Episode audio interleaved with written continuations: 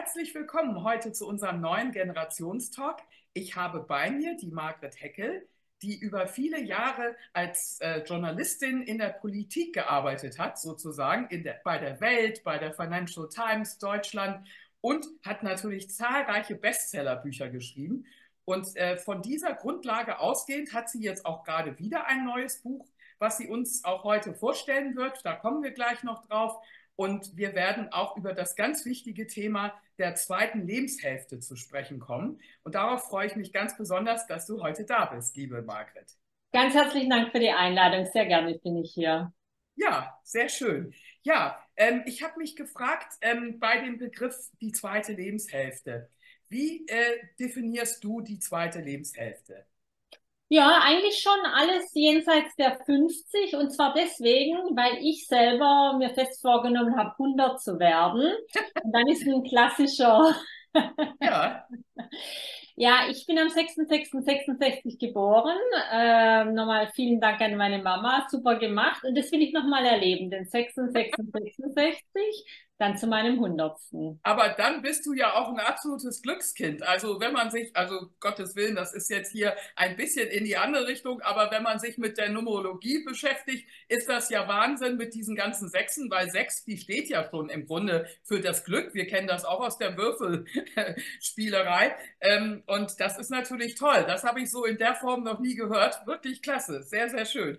Ja, ja. Ähm, grundsätzlich frage ich deswegen, weil es ja auch manchmal dann welche gibt, die dann von der dritten Lebenshälfte sprechen. Und ähm, dann gibt es ja auch andere, und da kannst du ja auch ganz besonders gut, wenn du auf deiner Grundlage der Wissenschaft auch das nochmal erklärst, ähm, uns erklären, ähm, es gibt ja auch viele, die diskutieren immer oder kritisieren, dass wir die alle in einen Pott tun. Also so nach dem Motto, als wenn wir ab einem bestimmten Alter und mit 50 ist das gar nicht so gemeint. Ich habe das oft gehört, so im Zusammenhang mit dem von 60 bis 100 oder 60 bis 90. Das ist eine wahnsinnig differenzierte Zielgruppe. Und warum man die alle in einen Topf reinpackt, ist das aber gar nicht dein Ansinn. Ah, Entschuldigung, ich muss mal hier das leise schalten. Mist. Sollen wir nochmal machen oder schneidest du es raus? Oder? Ähm, Herzlich willkommen zu unserem Generationstalk. Ich habe heute die liebe Margret Heckel bei mir, die auf der Grundlage ihres langen äh, Lebens als Journalistin, nämlich auch bei der Welt, bei der Financial Times Germany, äh, lange Zeit gearbeitet hat, dann viele, viele Bücher geschrieben hat und sich jetzt auch sehr, sehr fokussiert mit dem Thema die zweite Lebenshälfte auseinandersetzt. Dazu auch ihr neues Buch. Ja, herzlich willkommen. Vielen Dank für die Einladung. Ich freue mich sehr, hier zu sein. Ja, liebe Margret, wie sieht das aus? Also du redest von der zweiten Lebenshälfte und was kommt danach? Ja, also die zweite Lebenshälfte ist so in etwa alles, äh, was ab 50 ist. Ähm, und äh, für mich ist sehr wichtig, dass wir ein neues Bild übers Altern bekommen, weil unser Bild vom Altern in Deutschland sehr negativ geprägt ist, so nach diesem Motto, nach 50 geht's abwärts und mhm. dann irgendwie wird's immer schlimmer und schlimmer. Und das ist vollkommener Unsinn, weil im Gegenteil, ich würde sagen, es wird immer besser und besser. Die erste gute Nachricht ist, dass wir jeden Tag fünf Stunden zusätzliche Lebenszeit geschenkt bekommen, jeder von uns was jedes Jahrzehnt zwei bis drei zusätzliche Lebensjahre ausmacht. Und das alles führt dazu, dass wir eben sehr viel länger und auch länger gesünder leben als unsere Vorfahren.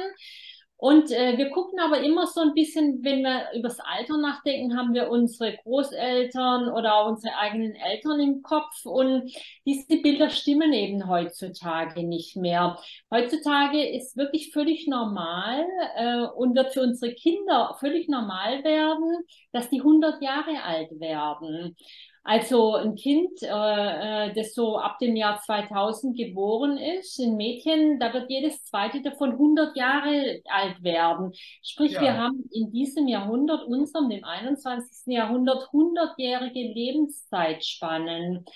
Und wenn man dann 50 ist, hat man praktisch die Hälfte seines Lebens noch vor sich, was wunderbar ist.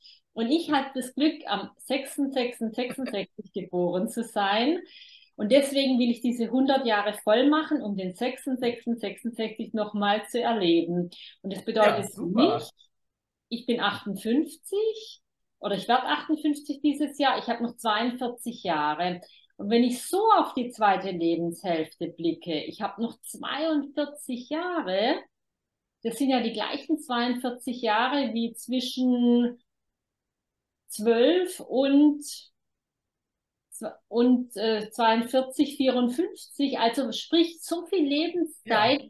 dann stellt sich eben die Frage, was mache ich mit meiner zweiten Lebenshälfte? Genau. Und damit habe ich voll einen total anderen Blick auf das Alter und auf die zweite Lebenshälfte, nämlich Richtig einen optimistischen, keinen pessimistischen. Dabei ist es ja letztendlich so, wenn, wenn man sich mit dem Thema befasst, wir beide tun es und ich äh, bemerke so viele tolle Geschichten von Menschen, die jetzt ja auch schon 100 sind. Und äh, ich selber habe auch in der Familie nicht wenige. Also ich habe zumindest auch eine Großtante, die am gleichen Tag wie ich wiederum Geburtstag hatte. Natürlich nicht in der Jahreszahl, aber in, in dem äh, Geburtsmonat. Und äh, die ist 102 geworden, auch als Frau und hat auch kein einfaches Leben gehabt. Also äh, wenn man immer heute so redet, äh, ist vielleicht auch ein ganz wichtiger Punkt bei Longevity, wirst du auch wahrscheinlich etwas dazu sagen können. Ähm, es hängt also, weiß Gott, nicht damit zusammen, dass uns jetzt alles geschenkt wird oder wir eben alles besonders einfach und leicht hatten und die Armen, die dann eben sozusagen hart puckeln mussten, die können das ja gar nicht schaffen. Ähm, was sagst du zu dieser Debatte? Denn wir haben die ja heutzutage schon, solche Beispiele. Eben genau. Also ich will einfach damit sagen, wir haben sehr viel in unserer, in unserer eigenen Händen, wie wir uns bewegen, wie viel wir uns bewegen, was wir essen, ob wir Freunde haben. Ganz wichtig, ein gutes soziales Netzwerk äh, hält wirklich äh, länger gesund, gar keine Frage. Und äh, da, darauf hinzuweisen wäre eben schon mal wichtig. Es ist vollkommen klar, dass äh, es Krankheiten gibt, dass Menschen auch ganz schlimme Krankheiten haben, ähm, dass nicht alle logischerweise 100 werden. Aber es geht darum, sozusagen das Mindset, also unseren Blick darauf zu ändern. Und das ist eben so wichtig. Also wenn man jetzt das Pech hat, dann krank zu werden, schlimm genug, gar keine Frage. Ja. Aber ähm, es ist schon sehr, sehr wichtig, wie wir auf das Alter gucken. Und die äh, Wissenschaftler sagen uns eben sehr genau, je nachdem, ob wir ein positives oder ein negatives Altersbild haben, das kann bis zu zwölf Lebensjahre ausmachen. Also nicht die Frage, was wir, also nur die Frage, wie wir da drauf blicken. Und ähm, da kann sich jeder eben selber entscheiden, ob, ob er oder sie, was für einen Blick er eben drauf haben will. Und ja. ähm, das ist sehr wichtig. Also das ist, äh, und das hat auch nichts damit zu tun, ob jemand reich ist oder nicht so viel Geld hat. Äh, äh, ja, das ist einfach, mir ist einfach sehr wichtig, äh, das bekannter zu machen, wie viel unsere Bilder vom Alter tatsächlich auch beeinflussen, wie wir selber altern werden. Ja. Das gilt für uns. Ah ja, die Vorbilder, nicht? Mhm. Genau. Und es gilt natürlich auch für die Gesellschaft, wenn wir als Gesellschaft ein anderes Altersbild entwickeln, ja. ja. Also nicht mehr irgendwie diese vielen, vielen hundert Menschen in Beige mit, mit, also mit Krückstock und die aus dem ja. Fenster lehnen, das ist doch alles vollkommen veraltet. Das gibt es ja. ja. heutzutage kaum mehr. Genau. Und ähm, darum geht es jetzt vor allem. Es geht darum, wirklich die Altersbilder in den Altersbilder zu drehen. Richtig. Und da ist natürlich auch die Frage ähm, der Teilhabe und auch der Bedeutung, die man hat.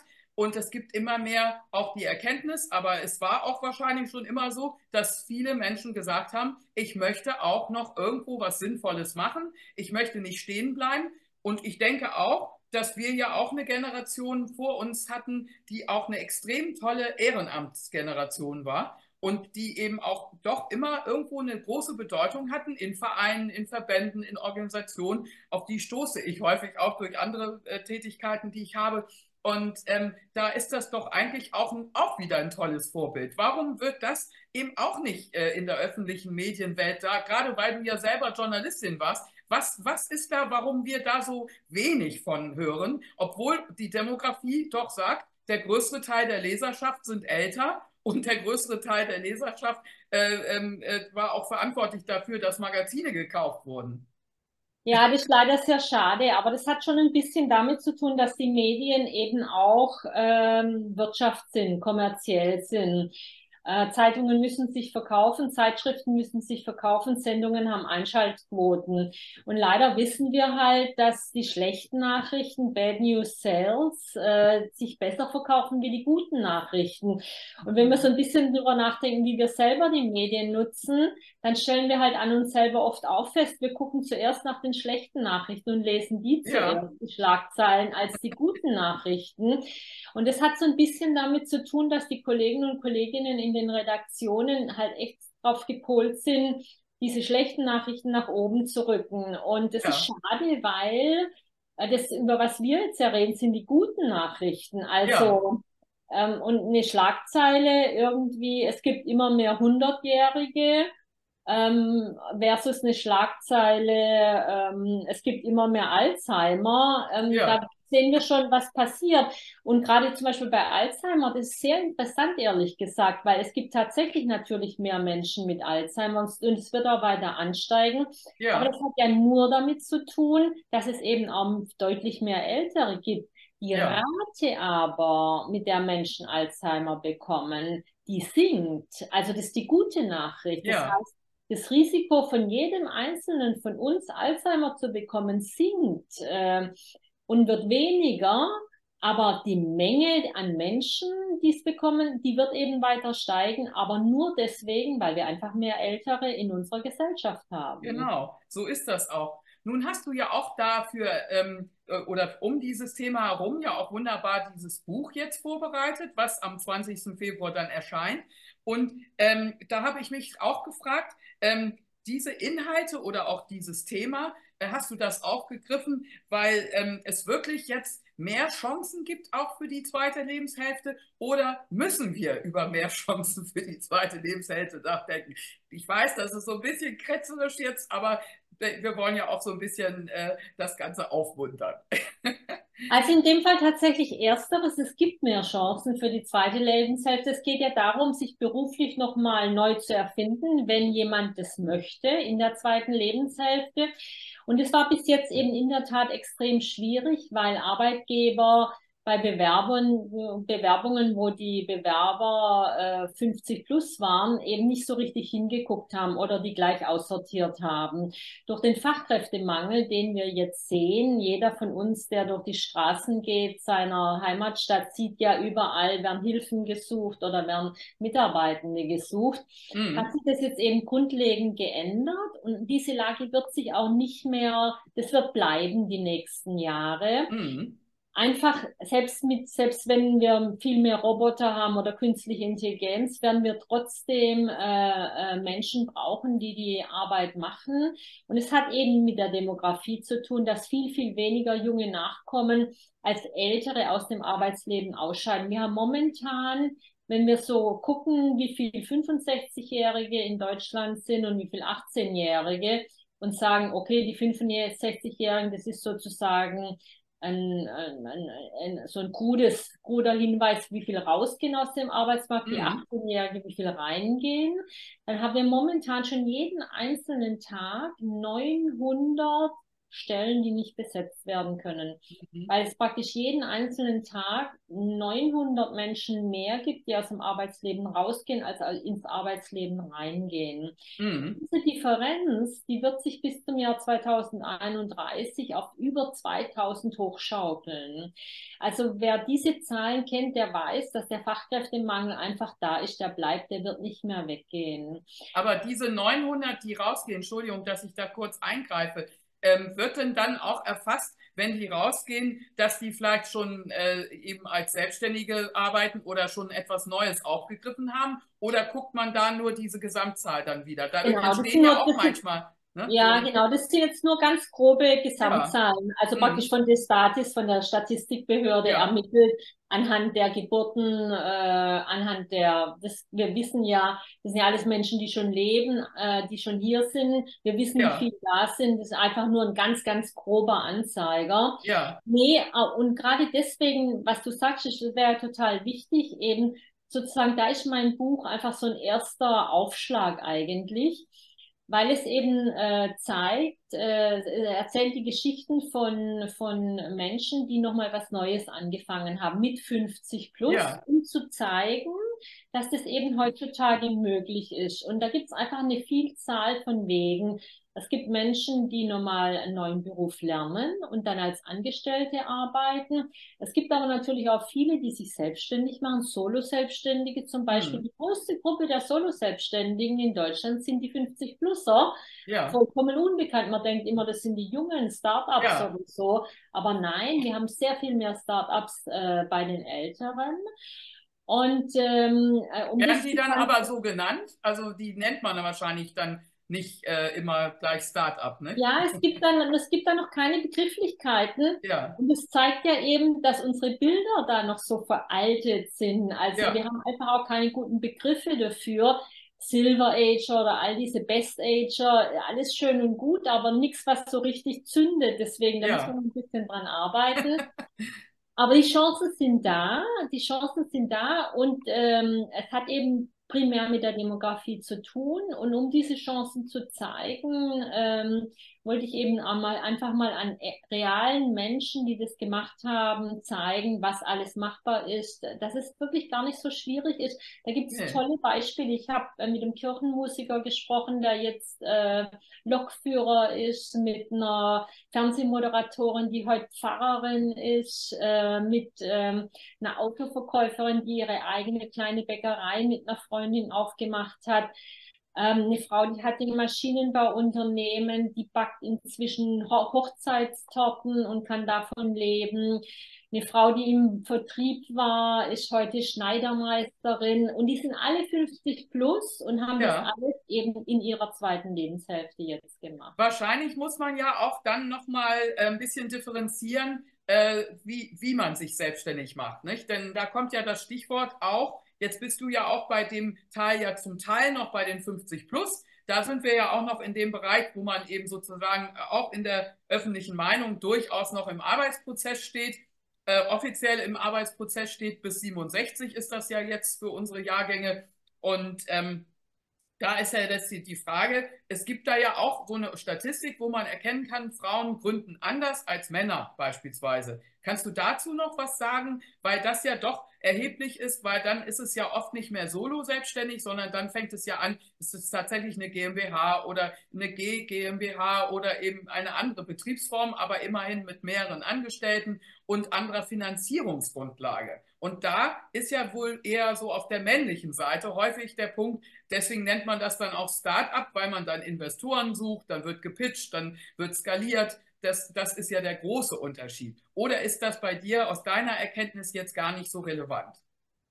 Ja, also die, die in der zweiten Lebenshälfte gründen, äh, gründen gehen doch eher in Richtung Solo-Selbstständigkeit. Die gründen eher klein. Also ja. die, die haben jetzt das Skalieren nicht unbedingt als primäres Ziel und ja. auch nicht unbedingt die Investorensuche. Und zwar deswegen, weil es einfach saumäßig schwierig ist. Also ja. Es ist sowohl extrem schwierig, einen Bankkredit zu bekommen, wer 50 plus ist, und bis zum Zweiten noch viel schwieriger, äh, externe Investoren zu bekommen. Mhm. Also Beispiele von äh, Solo-Selbstständigen oder Gründern, die ich beschreibe in, in äh, meinem neuen Buch, sind wirklich welche, die haben dann gegründet, indem sie mit Freunden und Friends and Family äh, angezapft haben. Ich habe nur einen Fall dabei, wo äh, zwei Freundinnen äh, mit 50 plus tatsächlich einen Bankkredit bekommen haben. Ja. Einfach deswegen, weil die Bankberaterin auch sagt, sie hätte noch nie so einen guten äh, Businessplan gesehen wie von diesen beiden 50 plus ja. Frauen die eben einfach sehr, sehr viel Zeit, Engagement, natürlich auch die lebenslange Erfahrung äh, da mhm. reingesteckt mhm. haben.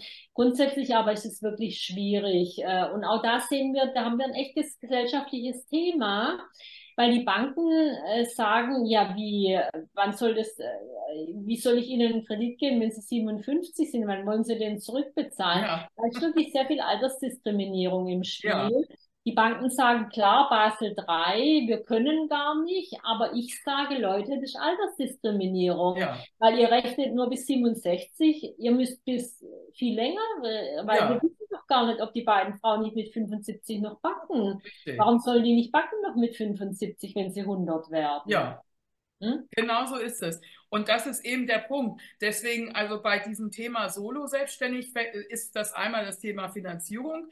Zum anderen ist es das Thema, ähm, kann man davon leben oder ist das dann wiederum nur möglich, weil wir jetzt auch gesagt haben, okay, Rente plus arbeiten. Da ist ja dann die Sicherheit im Back Background, also das Fallback, ähm, äh, in Richtung Miete, wenn man jetzt kein Eigentum hat, dann eben Miete und dergleichen. Das sind ja diese Lebenshaltungskosten. Und wenn man die Rente dann hat, dann kann man sagen, okay, das ist die Basis und von dort aus starte ich. Oder sagst du, nein, ähm, das reicht auch durchaus äh, bei allen Solo-Selbstständigen, weil man hört ja häufig sehr, sehr viel Klagen von den Solo-Selbstständigen, dass sie doch von äh, unterschiedlichen ähm, Einkünften sprechen und dass das eben nicht reicht, um diese Sicherheit herzustellen.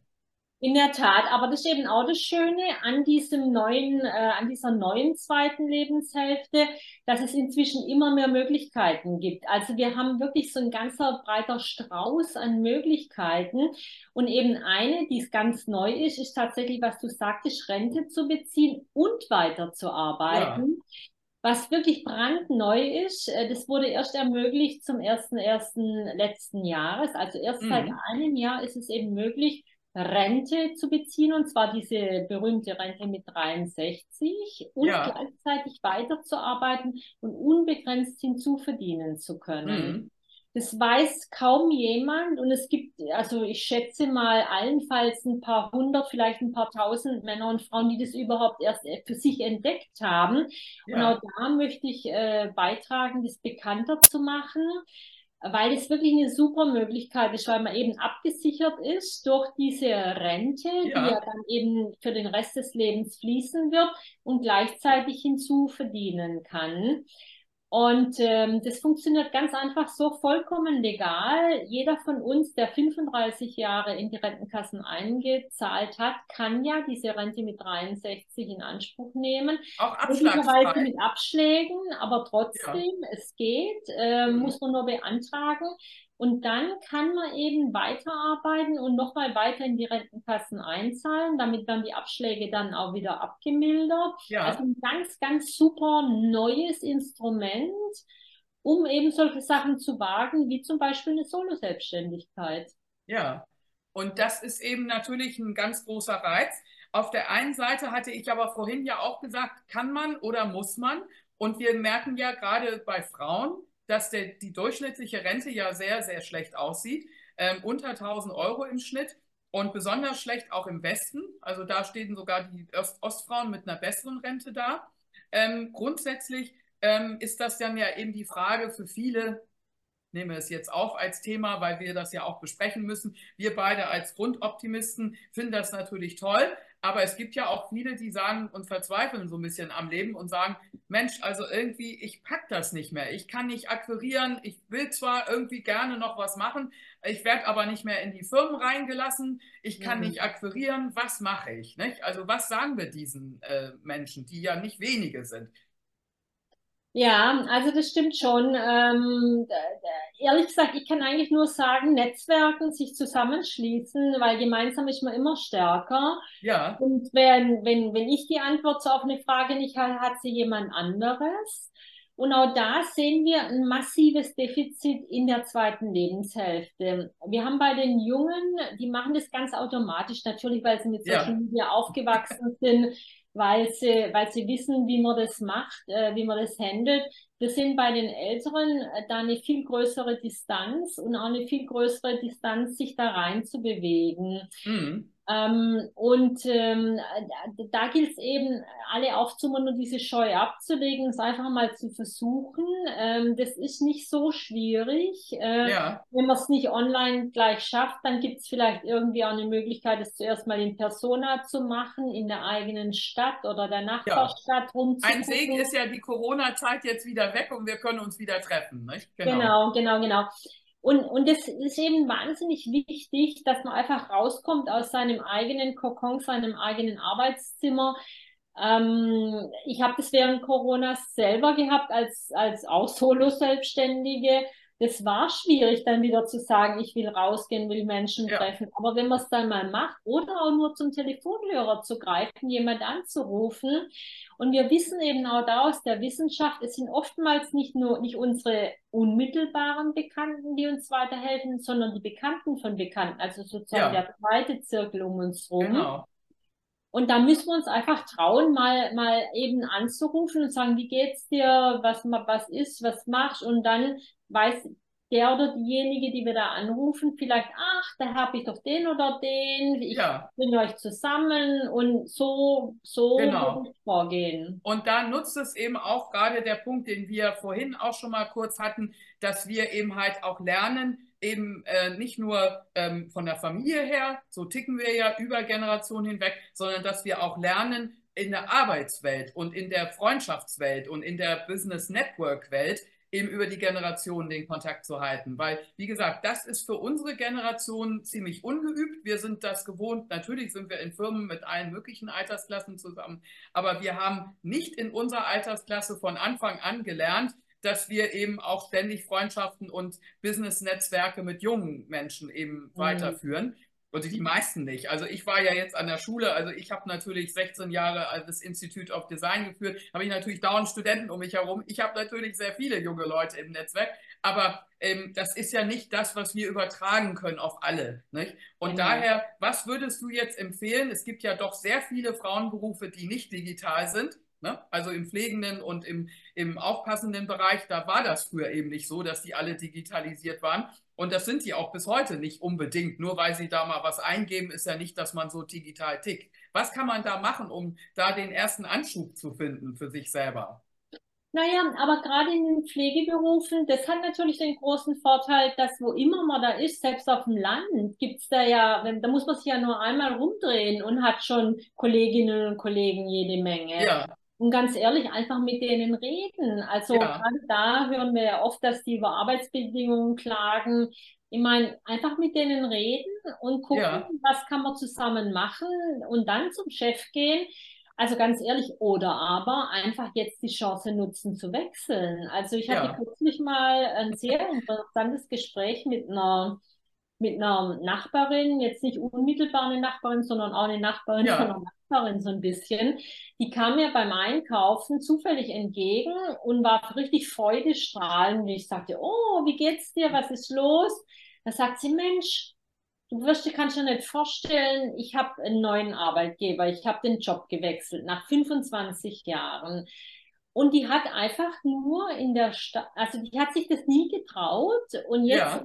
Durch diesen Fachkräftemangel hat sie gesagt, komm, ich versuch's. Und ja. bei dem neuen Arbeitgeber war es so viel besser für sie, ja. dass sich ihr ganzes Leben verändert hat. Also es war jetzt nicht nur, dass sie ein bisschen mehr Geld verdient hat, das kam schon auch mit, war auch gut, aber einfach die Arbeitsatmosphäre, die Wertschätzung, die sie da jetzt empfunden hat, war vollkommen ja. anders. Und die war wirklich die ganz anders auch im Auftreten, in ihrem Blick auf die Welt. Und deswegen, gerade bei Berufen, äh, die so Mangelberufe sind, ähm, und da, da würde ich einfach jedem oder jeder raten, ja, guckt einfach mal einmal um euch rum, redet mit den Leuten.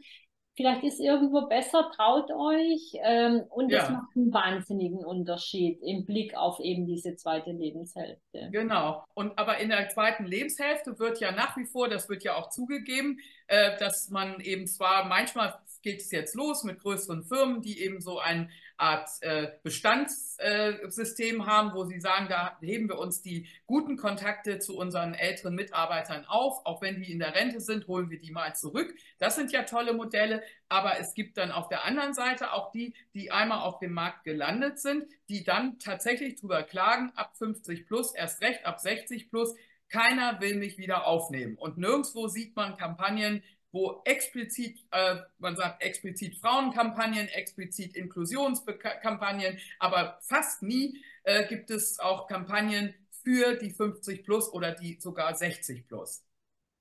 Ja, das stimmt. Ähm, das stimmt, aber ich würde einfach den Spieß umdrehen. Ehrlich gesagt, also ich finde, ich finde es müßig, darauf zu warten, weil das ja. wird so schnell nicht kommen, meiner Ansicht nach. Aber die Frage, wie jeder und jede von uns in diesen Bewerbungsprozess reingeht oder überhaupt diesen Änderungsprozess, ist schon entscheidend. Also es gibt natürlich Menschen, die sagen, oh, jetzt bin ich 59, ich habe so viel Erfahrung, ich kann so viel, aber niemand will mich. Ja. Und mit genau diesem Ding hier dann auch rangehen und sagen, sich bewerben. Oder es gibt sagen, okay, 59, ich möchte was Neues, hier bin ich, äh, das und das kann ich für euch beitragen. Also ja. ich will damit sagen, die innere Einstellung, mit der wir in diesen Prozess gehen, ist einfach super entscheidend. Ja. Und, und ähm, ich meine, wir haben das vielleicht vergessen, aber wer heute 59 oder 60 ist, der gehört ja einer Generation an, als wir jung waren mussten wir ja auch an viele, viele Türen klopfen, bis eine mal aufging. Das haben ja. wir eben vergessen. Aber wir können es doch, also machen wir es einfach nochmal. Warum Gerade die Boomer, lassen? die haben ja sehr breite Jahrgänge, 40 Kinder in der Klasse und so weiter. Eigentlich war man es ja gewohnt äh, und die Best-Ager eigentlich auch noch dass sie immer in einem Wahnsinns-Konkurrenzumfeld waren und eigentlich auch wahnsinnig viel dafür tun mussten. Das stimmt schon, nicht? Aber einige sind auch exhausted. Also das muss man jetzt einfach auch immer, ich bin jetzt ein bisschen heute immer diejenige, die die andere Seite jetzt mal zeigt, aber das ist in der Natur der Sache, glaube ich, heute. Ja, ja. Aber ich kriege natürlich auch immer Anschreibungen und, äh, und auch Bemerkungen und äh, Hilferufe, die eben auch sagen, äh, dieser Positivismus und ich komme mir dabei so abgeschlagen vor, aber es ist ja die Tatsache, nicht jeder hat das so von Anfang an gelernt. Und nicht jeder, also ich komme ja auch aus einem sehr äh, vertrieblichen und akquisitorischen Umfeld. Notgedrungen ist das ja in bestimmten Branchen einfach der Schwerpunkt. Aber mhm. in anderen Bereichen gibt es Menschen, die sagen, also mein Schwerpunkt war immer Bescheidenheit und mich um andere kümmern. Mein Fokus war natürlich in eine andere Richtung. Und manche Berufe sind ja auch körperlich gar nicht mehr machbar. Ja, alles, alles richtig. Aber wie gesagt, da kommt eben dann äh, doch diese Chance rein, äh, durch diesen wirklich sehr starken Fachkräftemangel mal was anderes auszuprobieren. Also ja. ähm, das ist eben auch noch, äh, es wäre ein Ratschlag zumindest, so ein bisschen rauszublicken über die eigene, also zuerst natürlich in der eigenen Branche, wenn man da drin bleiben will, ja. was dann heißt, ein anderer Arbeitgeber, ein anderes Team vielleicht, äh, vielleicht ein anderer Fokus. Ähm, also gerade zum Beispiel im Pflegebereich, äh, da gibt es inzwischen durchaus auch die Möglichkeit, wenn jemand, äh, manche Menschen mögen gern Nachtschichten, andere mögen gern Frühschichten, andere ja. mögen gern am Anfang der Woche arbeiten oder nur am Ende der Woche arbeiten. Manchmal reicht es schon da, den Fokus zu verschieben ja. und zu gucken, ähm, um, um zufriedener zu sein mit der eigenen Arbeit. Ähm, oder im Krankenhaus gibt es auch viele unterschiedliche Bereiche. Warum immer nur auf der einen Station ja. arbeiten? Vielleicht in eine andere Station gehen. Also sprich, einfach ein bisschen weiter blicken, das wäre der allererste Rat. Ja. Wenn das nicht funktioniert, dann eben gucken, gibt es vielleicht die Möglichkeit, mit dem Erfahrungswissen, das ich habe, in einem anderen, leicht, leicht anderen beruflichen Bereich zu arbeiten. Ja.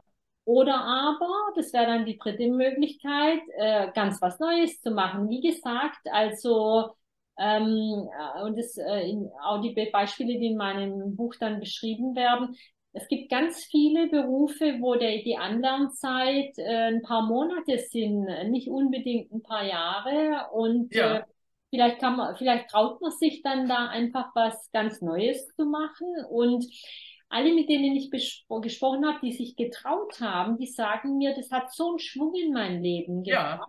Ja. Ähm, diese neue Herausforderung, die Herausforderung zu bestehen, den neuen Beruf ja. zu lernen, dann dort zu arbeiten äh, dass ich neu wertgeschätzt fühle, äh, werde und äh, das, das bringt so einen Schwung rein, dass ja. ich eben sozusagen diese Last der 59, 60, 61 Jahre gar nicht mehr spüre, sondern mich einfach toll fühle und ja. es durchaus noch lang machen kann. Also ähm, ja. einfach sozusagen mal gucken, was wäre für mich das Beste, wo sind meine Optionen und es gibt einfach und das wäre das Wichtigste, es gibt viel mehr Optionen, als wir glauben, dass wir haben. Genau. Äh, wenn wir die Augen aufmachen und eben auch mal nicht nur das unmittelbare Umfeld fragen, sondern eben Bekannte von Bekannten. Irgendwann kommt was daher, wo wir sagen, das war's jetzt. Das ist genau Genau. Und ähm, dann äh, ist ja auch das anschließende Thema, wir haben ja auch immer Gesetze und häufig äh, ist das in Deutschland immer dieses Problem. Auf der einen Seite sind wir immer für, für äh, Gleichberechtigung und wollen auch über die Gesetze jemand helfen. Dann erleben wir aber auch genauso am Arbeitsmarkt, dass die Gesetze oftmals, also ich weiß das auch aus der Perspektive der Unternehmensführung, äh, dass es dann wieder Gesetze gibt, die eher auch manchmal den, äh, den Fokus auf etwas lenken, nämlich zum Beispiel eine Unkündbarkeit oder ähm, Voraussetzungen, die da sein müssen. Also ich sage mal das Stichwort Inklusion. Da gab es viele Gesetze, die aber dann so äh, ähm, die, die Firmen festgenagelt haben, dass sie die Menschen dann nicht mehr entlassen konnten auf irgendeine Weise. Oder zum Beispiel bestimmte Räumlichkeiten oder Dinge erst äh, wirklich alle da sein mussten, bevor das möglich war. So wie jetzt mit dem dritten Geschlecht, wo man sagt, also ich hätte ja gerne mal demjenigen oder derjenigen eine Chance gegeben, aber mhm. leider äh, fehlt uns jetzt diese dritte Toilettentür. Ähm, es gibt immer so viele solche Dinge, die auch ein bisschen ähm, die Firmen davon abhalten. Also zum Beispiel, dass sie denken, wenn man jemand über 60 einstellt, ist der nicht mehr zu kündigen. Ja, aber das stimmt natürlich nicht. Das ist genau ja. das Gleiche äh, wie für alle. Also wir haben ja ganz viele Tarifverträge, die ein unmittelbares Enden des Arbeitsvertrages mit Erreichen der Regelaltersgrenze vorsehen. In dem Fall dann je nach, je nach äh, Jahrgang zwischen 65 ein paar Monaten und dann 67.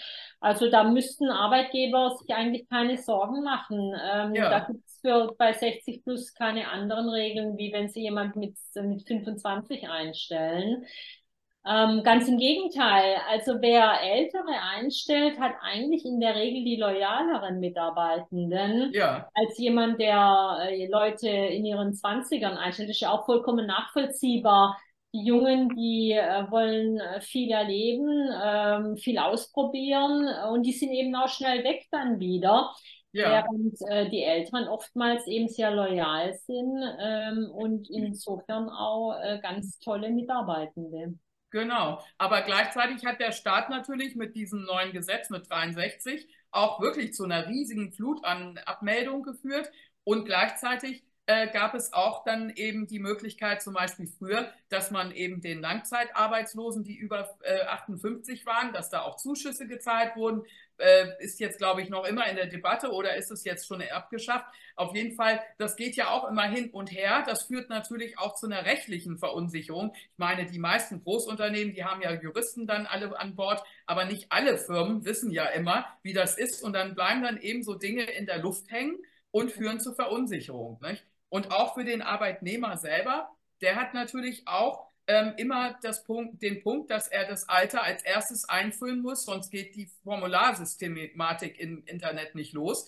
Ähm, äh, meinst du, das wird nochmal zeitnah auch bei uns geändert? Denn in dem, im Ausland ist es ja schon geändert. Also in Amerika, in Kanada, in England, in Skandinavien, da sind schon ganz viele Gesetze, dass du eben neutral dich bewerben kannst, ohne Bild, ohne Altersangabe und ohne äh, natürlich auch Herkunftsangabe. Äh, also auch vom Aussehen her, äh, kannst du eben nicht diskriminiert werden.